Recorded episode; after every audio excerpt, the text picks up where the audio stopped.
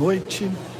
Eu hoje tive que improvisar, porque o que está acontecendo? Eu me encontro saindo de férias após quatro anos privados desse período de descanso que nós não deveríamos negociar jamais. Eu estou saindo hoje para um período de descanso com a minha família. Então, o que, que ocorreu? É, naquele horário é, das 18 horas, eu estava enrolado, tendo que entrar no aeroporto, fazer todo aquele trâmite para poder chegar aqui agora é, no setor de embarque. Então estou aqui com a minha filhota, que nós estamos viajando juntos. Ó. O amor da minha vida, minha querida esposa está logo ali. Faz né? assim. Hum? Tem uma moça aqui atrás. É, mas tá bom, filha, vamos lá. É. Então, gente querida, eu peço, peço perdão por esse improviso todo. Eu não queria deixar o culto passar em branco, então por isso eu, ainda agora publiquei um vídeo estimulando as pessoas a aproveitar esses 30 minutos que nós deveríamos estar é, durante, deveríamos estar no momento de pregação. Então eu sugeri que as pessoas ali aproveitassem para orar, para louvar e agora sim nós vamos entrar no momento da palavra. Eu tenho usado, deixa eu beber alguma coisa aqui.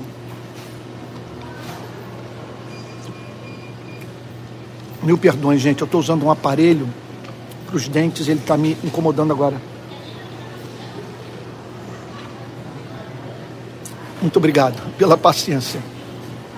É, eu tenho feito nessas noites de domingo uma exposição sobre as parábolas e metáforas de Cristo. Então, na sequência dessas mensagens, eu estou seguindo inicialmente o Evangelho de Mateus, então, verso por verso, parábola por, quer dizer, parábola por parábola, e dentro das parábolas estou analisando todos os versos. Então, a parábola do dia é a parábola da rede. Eu vou pedir que você abra a Bíblia em Mateus capítulo 13, Mateus capítulo 13, versículo 47.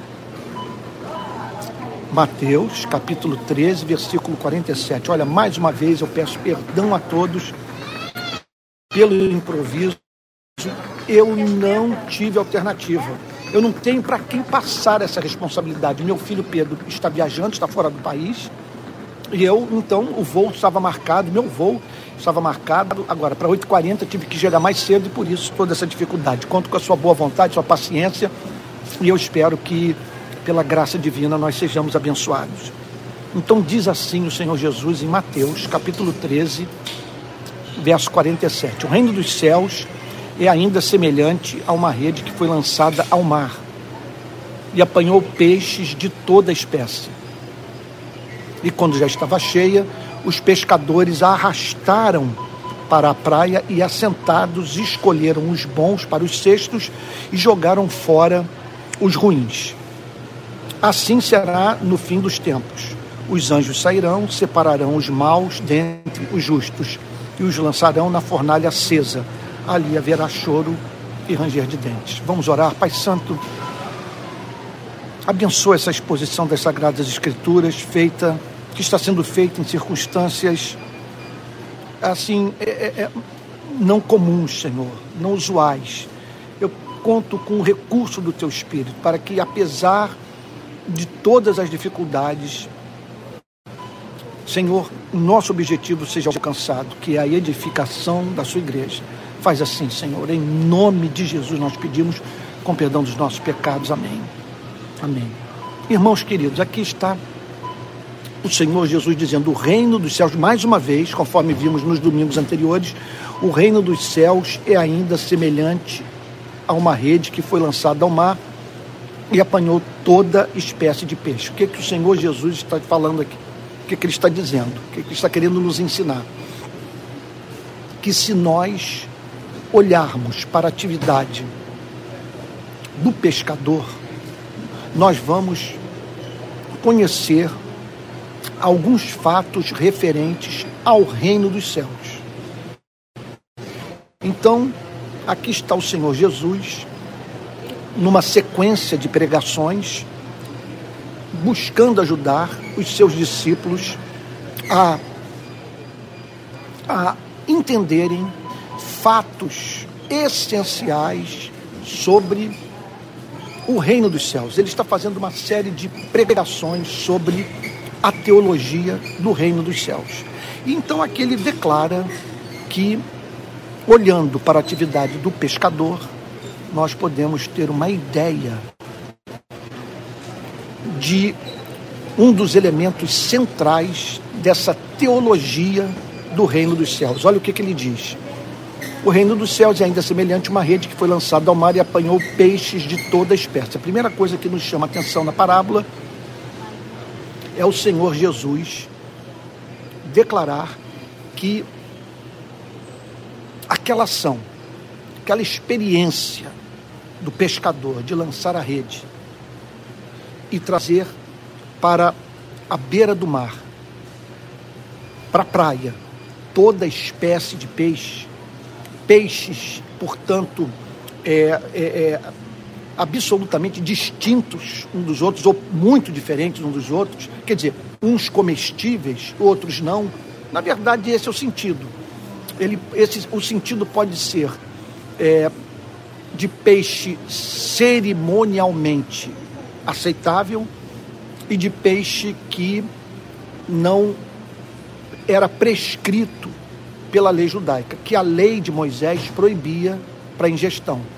Ele pode estar falando de peixes comestíveis e peixes não comestíveis. Então o Senhor Jesus pede que nós prestemos atenção nesse fato. Olhe para essa rede cheia de peixes. Houve uma ação do pescador. Ele jogou a rede ao mar. E essa rede trouxe para a beira da praia, trouxe para a areia peixes de todas as espécies. Então, no verso 48, o Senhor Jesus afirma: E quando já estava cheia, quando a, a, a rede, portanto, já estava cheia, os pescadores arrastaram para a praia e, assentados, escolheram os bons para os cestos e jogaram fora os ruins. Então tratava-se de uma atividade com a qual todos estavam familiarizados, especialmente os que conheceram essa mensagem e que moravam nas cercanias do Mar da Galileia, que aquele, ali era local de pesca. Agora, mesmo quem morava em Jerusalém, certamente tinha o conhecimento de como que a coisa se sucedia é, é no litoral de Israel, no Mar Salgado sabe? É, como também é, a, a, pescaria que era feita no Rio Jordão, sabe? Então, as pessoas estavam familiarizadas com esse fato. O pescador lançava a rede ao mar, trazia para a areia da praia a rede cheia, quer dizer, depois que ela ficava suficientemente carregada de peixes, eles o pescador trazia essa rede para a areia e aí fazia uma separação. Então, separando peixes que podiam ser vendidos, que podiam ser ingeridos, que podiam então parar na frigideira, ser assados ou virarem um bom ensopado, e peixes que não prestavam para alimentação, tanto do ponto de vista cerimonial, quanto também do, do ponto de vista do gosto, da qualidade do peixe. Então, o Senhor Jesus chama atenção para esse fato. Os pescadores na beira da praia separando os peixes. E Jesus diz o seguinte: preste atenção nessa atividade. Ela é profundamente ilustrativa de um fato insofismável sobre o reino dos céus. Então vamos procurar entender. Certamente essa parábola pode ser vista sob duas perspectivas. A primeira perspectiva é a perspectiva do juízo final, da chegada naquele, daquele dia no qual todos os seres humanos serão julgados por Deus, terão que prestar contas das suas ações. Quer dizer, uma resposta, uma pergunta lhe será feita: Como que vocês viveram à luz do que passaram a vida inteira cobrando do próximo. Então, o que acontecerá naquele dia é que nós seremos indagados sobre o amor. Sabe, se nós amamos a Deus, se nós amamos o próximo, se a nossa passagem por esse planeta foi caracterizada por aquele sentimento que norteou a totalidade da vida de Cristo. Agora, muito embora seja evidente que o Senhor Jesus está falando sobre o aspecto mais geral desse juízo, essa história da rede que é lançada ao mar chama muito a nossa atenção para a ação evangelística da igreja no mundo. Então, a obra missionária, o trabalho de pregação do evangelho, de evangelização, ele pode ser comparado a esse ato de jogar a rede ao mar.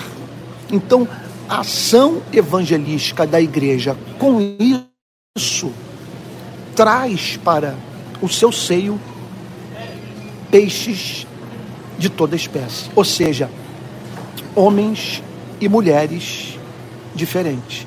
Veja, só que a diferença aqui não é uma diferença cultural, não é uma diferença de classe, de classe social. A diferença aqui não é intelectual. Você está entendendo? Aqui Jesus não está falando sobre etnia. Jesus não está falando aqui também sobre as variações que nós encontramos dentro da igreja do ponto de vista é, do nível de maturidade espiritual dos discípulos de Cristo. O que ele está falando aqui é o seguinte: preste atenção no que eu vou lhe dizer. E eu, digo, e eu falo nesses termos com você, porque nós nunca nos deparamos com tanta gente decepcionada com a igreja. E uma decepção que faz com que essa gente preciosa duvide da eficácia do evangelho, se sinta decepcionada, sabe? Mas por ter encontrado na igreja aquilo que não esperava encontrar. Pessoas que chegaram na igreja com uma expectativa. Finalmente eu me encontro num lugar onde o amor reina, onde as pessoas são honestas, onde o amor de Deus é real. Aqui é o lugar onde eu posso ser aceito e acolhido e, e amado. Aqui é um lugar onde eu posso servir. Aqui é a minha família. Sabe, eu, eu acredito que todos os que estão me ouvindo nessa noite podem dar esse testemunho, quer dizer, podem descrever a sua conversão, a sua aproximação da igreja nesses termos. Os meus primeiros dias, meses e anos de vida na igreja foram caracterizados pela impressão de que eu entrei num outro mundo que finalmente eu conheci pessoas que amam, que aqui é um lugar onde eu posso andar desarmado e abrir o meu coração. Sabe, aqui eu posso ser autêntico, porque aqui é amor. Aqui eu posso respirar. Sabe, aqui é um lugar no qual eu posso lidar com gente com quem eu posso contar na hora do sofrimento. E aí, de repente, você descobre que os maiores canalhas que você conheceu na vida, você os encontrou dentro da igreja. De repente, você percebe que a igreja não conseguiu passar pela prova de uma, de uma disputa política, de uma divisão ideológica.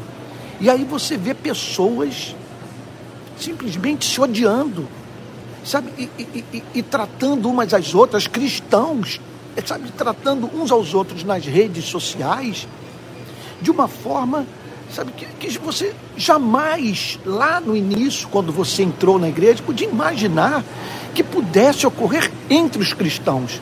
Então você agora está ciente que os cristãos podem ser carnais, que os cristãos quer dizer que pessoas que se dizem cristãs, que frequentam igreja, que se declaram discípulos de Cristo, podem mentir, podem enganar, podem é, é, negociar sua fé.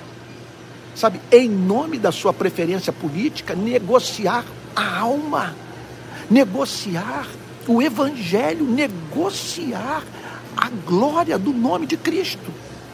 E aí você se encontra nesse momento dizendo o seguinte: olha, será, quer dizer, será que a regeneração é mais do que uma doutrina? É alguma coisa factual? Pessoas são regeneradas, o Evangelho transforma vidas. Há uma igreja? Há uma igreja nesse mundo? Nós podemos dizer que podemos encontrar nesse planeta comunidades compostas por cristãos e que, por serem cristãos, vivem uma vida mais radicalmente diferente da vida que é vivida por aqueles que se encontram do lado de fora da igreja. Então, olha, eu vou lhe dizer, eu vou confessar, a coisa mais difícil para mim, que, que, que, que me acometeu nesses cinco anos, contando 2018, ano das eleições, os quatro anos desse governo radical, é, conservador de direita, a coisa que mais me doeu foi é, assim, assim, meu Deus, a, a pergunta que de forma reiterada foi apresentada a mim. A, a pregação da palavra transforma as pessoas, porque você acaba acreditando que as pessoas, em última análise, elas só creem naquilo que querem acreditar. E que os seres humanos são incapazes de ficar do lado da verdade quando a verdade os contraria. Então, essa foi a minha tentação. A tentação de, de acreditar que os descaminhos da igreja nesses últimos cinco anos não foram resultado única e simplesmente de uma pregação fraca, de uma pregação espúria. Não. Eu sei de pessoas que tiveram acesso a um pasto, vamos assim dizer, farto. Pessoas que foram durante anos a fio alimentadas com santo temor por ministros do Evangelho e que foram vistas nos últimos cinco anos se comportando, nos últimos cinco anos, perdão, de modo bizarro. Mais do que bizarro. Antes fosse apenas bizarro, de modo é, carnal, de modo desumano, de modo. Eu vou ter que falar mais baixo que as pessoas que estão ao meu redor estão me olhando. Sabe?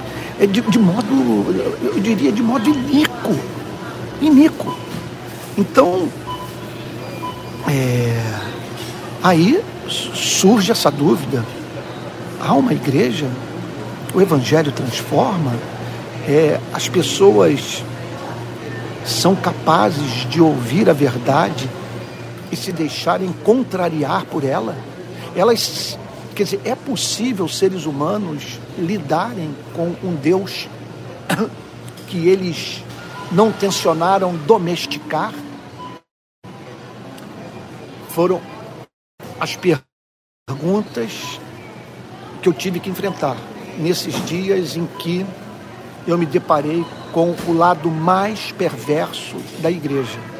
O que eu vi cristãos fazerem nesses últimos cinco anos foi o que de pior pude testemunhar do ponto de vista do volume e, e da capacidade de negociar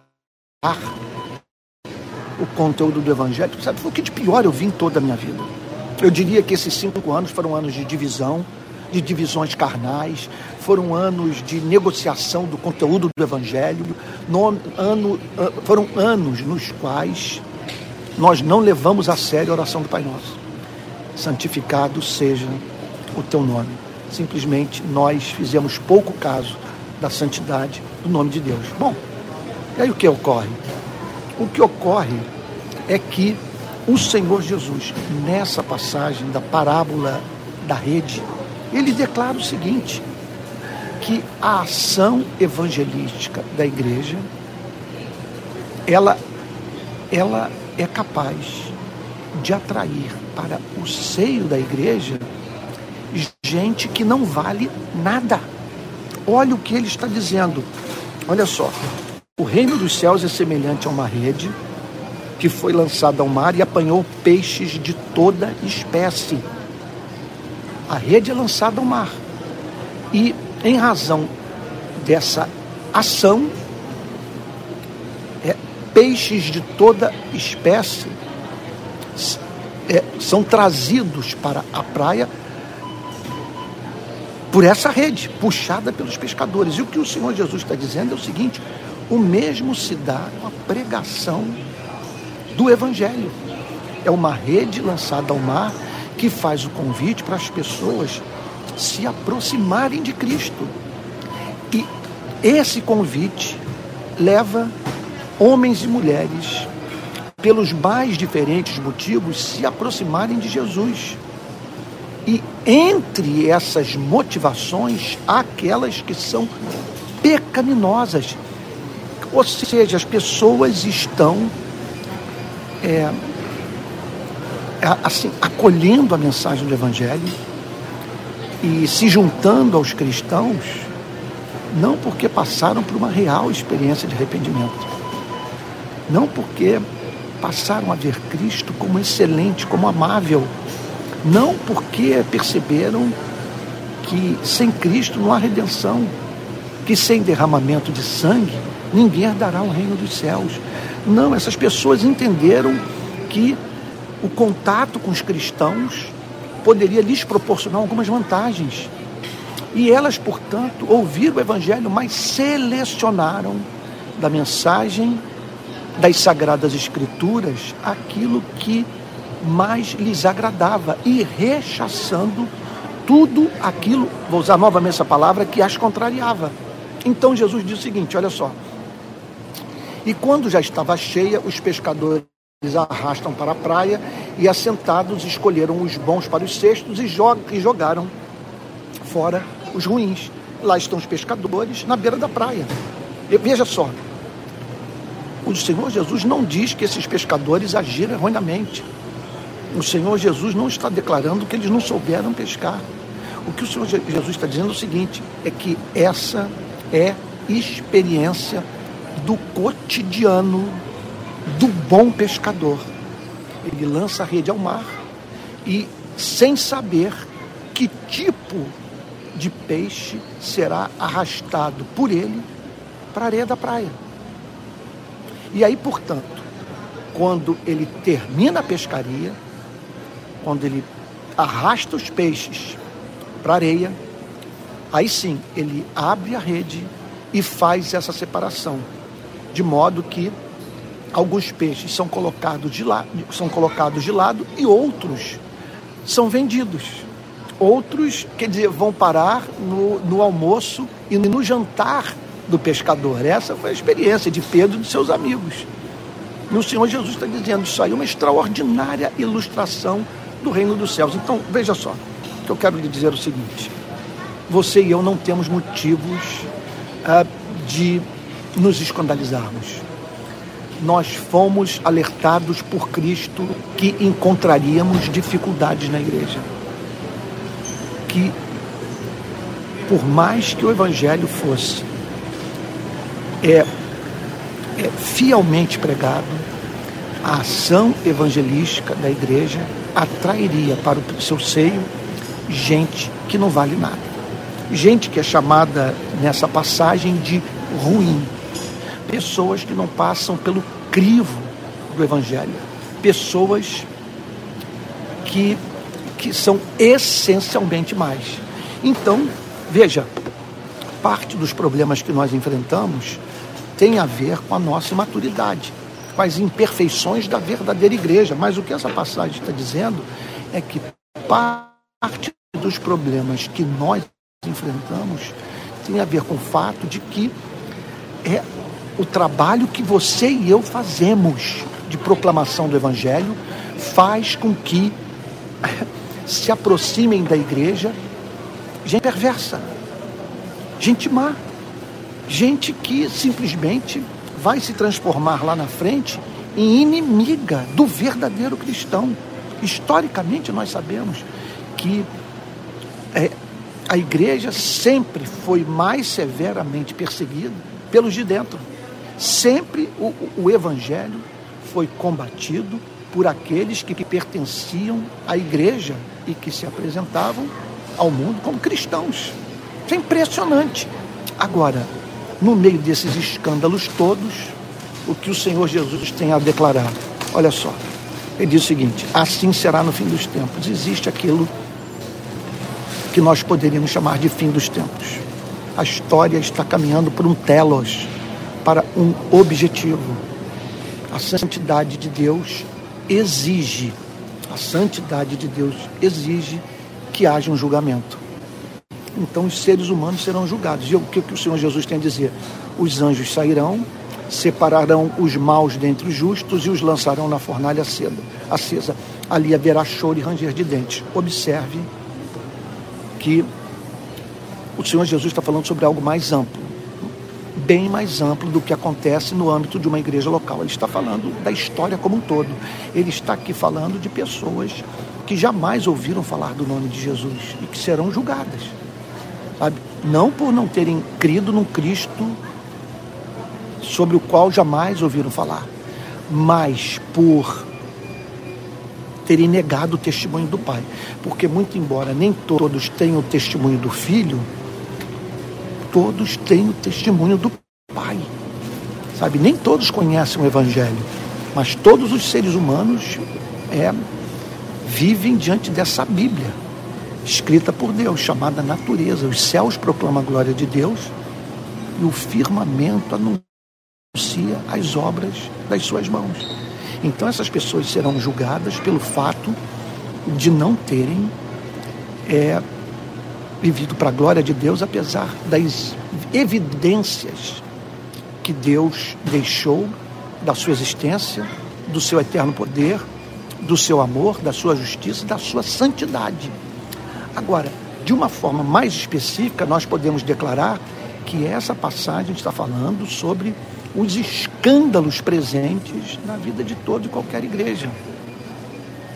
O evangelho é pregado e pessoas se aproximam da igreja, umas a partir de uma real experiência de novo nascimento e outras que jamais passaram e jamais passarão pela obra de regeneração. Essa gente causa escândalo, inferniza a nossa vida, se levanta para nos perseguir, sabe? E o que o Senhor Jesus tem a dizer é que essa gente vai ser julgada, que haverá uma separação, que Deus sabe quem é quem na igreja, você e eu não sabemos, mas Ele sabe. E naquele dia haverá esse julgamento, haverá uma separação eterna. E por que ocorrerá choro e ranger de dentes? Porque não, não haverá mais espaço de arrependimento. Porque não haverá mais oferta de salvação. Não haverá mais proclamação do conteúdo da esperança cristã. Você está entendendo? Haverá choro e ranger de dentes, porque as pessoas tomarão conhecimento do fato de que o juízo de Deus é justo e que Deus apenas exigiu delas o que elas passaram a vida inteira exigindo das pessoas. Esse é o ponto. E por isso elas serão julgadas. Vai ser uma experiência horrorosa, porque quando a pessoa tomar consciência de do julgamento, da gravidade, do que está envolvido e, e da justeza desse julgamento, essa pessoa ela simplesmente vai ser é, é, é ela, é, ela vai ser desconjuntada. Essa que é a grande verdade. Sabe? Eu espero que vocês estejam me ouvindo em vez de estarem aqui curiosa, curiosamente acompanhando os passos desse meu amigo que ficou aqui atrás fazendo sua mala. Sabe? Então, eu fico imaginando a curiosidade que se abateu sobre os irmãos, né, querendo saber o que, que, o que, que haveria de sair dali, daquela mala. Mas, olha, pela graça divina, estou concluindo a mensagem. Vai ser uma mensagem mais enxuta, porque eu não estou com liberdade de espírito para falar aqui para todos do jeito como eu amo falar. Eu estou tendo que falar muito baixinho, próximo da câmera, que eu estou cercado aqui de gente que está embarcando. Então, estou sendo muito cuidadoso aqui. Eu só não queria deixar esse dia passar, porque eu entendo que os irmãos estão sem igreja, que estão agora congregando com a rede de pequenas igrejas, encontrando uma igreja dentro da rede. E isso não pode falhar. Não pode falhar, sabe? Eu, eu, hoje eu, eu pensei o seguinte: eu poderia dizer para os irmãos: olha, nós não vamos ter culto porque eu estou aí, eu, eu estou viajando, eu estou saindo de férias. Mas só de pensar em você reunido com, seus amigos, com seus parentes, com sua Bíblia aberta e ansioso por ouvir a mensagem de Deus, eu pensei assim: não tenho condição, vou arrumar um jeito, nem que eu vá para dentro de um banheiro, nem que eu entre numa loja e peça algum vendedor para me ajudar, para me colocar dentro de algum escritório, mas eu não vou ficar esse domingo sem pregar a palavra de Deus para essa gente querida que está me acompanhando já aí há alguns meses. E eu espero em Deus que durante as minhas férias inteiras, esse é o meu propósito. Você me veja pregando todo domingo de manhã, todo domingo à noite. Eu não vou faltar, porque eu entendo que isso aqui está servindo de amparo para muita gente, gente preciosa, gente que se converteu, gente que ama Jesus e que, e que passou por severas decepções com a sua igreja local. Então, por isso, eu estou aqui por honrá-lo. De todo o meu coração digo isso, por honrar a você que tem vestido na rede de pequenas igrejas, que tem sonhado com a rede, tem, tem divulgado esse ministério. E eu peço a Deus que nós sejamos como aquele grão de mostarda que foi plantado, que cresceu, que se transformou na maior de todas as hortaliças e permitindo assim com que as aves viessem se abrigar nos galhos, sabe, dessa árvore chamada igreja, que deve servir de local de aconchego, de local de reconciliação, sabe, de, de edificação da igreja de Jesus. Eu espero que você tenha guardado essa parábola. Eu sei, eu estou consciente que minha exposição bíblica hoje, devido às circunstâncias, foi aquém do que eu do, do, que eu poderia explorar desse texto. Eu peço mil perdões a você, tá bom? E peço que Deus é, é, comunique essa verdade ao seu coração. Que você, portanto, entenda que nós não fomos enganados. Jesus disse que seria assim: a rede seria lançada ao mar. Ele não está falando de igrejas que deixaram de pregar o evangelho, ele está falando que a rede foi lançada ao mar. O trabalho sério foi feito. E, contudo, apareceram nessa rede sabe, pessoas que não se converteram e que causaram muito dano para a igreja, para os discípulos de Cristo, para a causa do Evangelho. Que você entenda que nós não estamos vivendo nada de extraordinário, nada que não tenha sido é, é, é, ensinado, proclamado, predito pelo nosso Senhor e Salvador Jesus Cristo. Então nós não temos motivo pra, para é, é, é, cairmos em ceticismo, nos tornarmos cínicos ou céticos. Não, quer dizer, não temos motivo. Jesus falou que seria assim e que, e que um dia Deus haveria de tornar evidente a todos quem é quem no reino dos céus. Vamos orar? Pai Santo, em nome de Jesus, alimenta o teu povo. Eu imploro a Ti alimenta a tua igreja nessa noite. Ajude o seu povo a amadurecer com a leitura dessa passagem. Tão realista, tão franca, tão, tão direta, Senhor, tão clara. Senhor, eis-nos eis aqui. Senhor, que tu te agrades de nós, que sejamos o deleite do teu coração Senhor, e que através da nossa vida, luz seja irradiada nesse planeta, de modo que pessoas passem a viver melhor pelo simples fato de manterem contato conosco. Senhor, manterem contato com os seus discípulos. Em nome de Jesus, assim oramos, com perdão dos nossos pecados. Amém. Amém. Olha, eu espero que você naquele período das seis às seis e meia, das 18 às 18 e 30, você já tem orado, você já tenha cantado louvores a Deus e agora eu entrei com a palavra, né? com a exposição bíblica, tá bom? Olha, hoje tudo foi diferente, mas com a graça divina, no domingo que vem nós voltamos, então, é, a, a, a transmissão normal e vocês não me verão mais num espaço público com muita inibição, porque as pessoas ficam olhando para mim aqui. Eu estou muito inibido, com muita dificuldade de pregar e, e, consequentemente, com dificuldade de raciocinar, tá bom? Mas dizer a todos que Eu estou saindo de férias hoje, mas não me ausentarei, é, vamos assim dizer, do púlpito da rede de pequenas igrejas. Continuarei pregando todo domingo às 10 e às 18 horas. Eu só devo ter a minha, a minha participação nas redes sociais diminuídas, tá bom? Estou saindo de férias depois de quatro anos sem, quatro anos sem descanso e vivendo assim o ano mais difícil de toda a minha vida e todo o meu ministério. Irmãos queridos, olha só, se você quiser contribuir com a rede de pequenas igrejas, aqui vai o nosso Pix. É pixrpi22@gmail.com.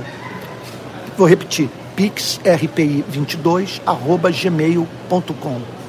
E se você der a sua oferta, ela vai cair na conta da rede de pequenas igrejas. Olha, é, daqui a pouco eu vou disponibilizar para todos links sobre cursos, sobre o nosso Telegram, que é o principal meio de comunicação interna da rede de pequenas igrejas. Tá bom? Eu vou disponibilizar todos esses links para que você tenha acesso aos cursos e aos materiais que nós estamos oferecendo. Tá bom? Olha, espero que Deus tenha abençoado muito a você nessa noite. Tá?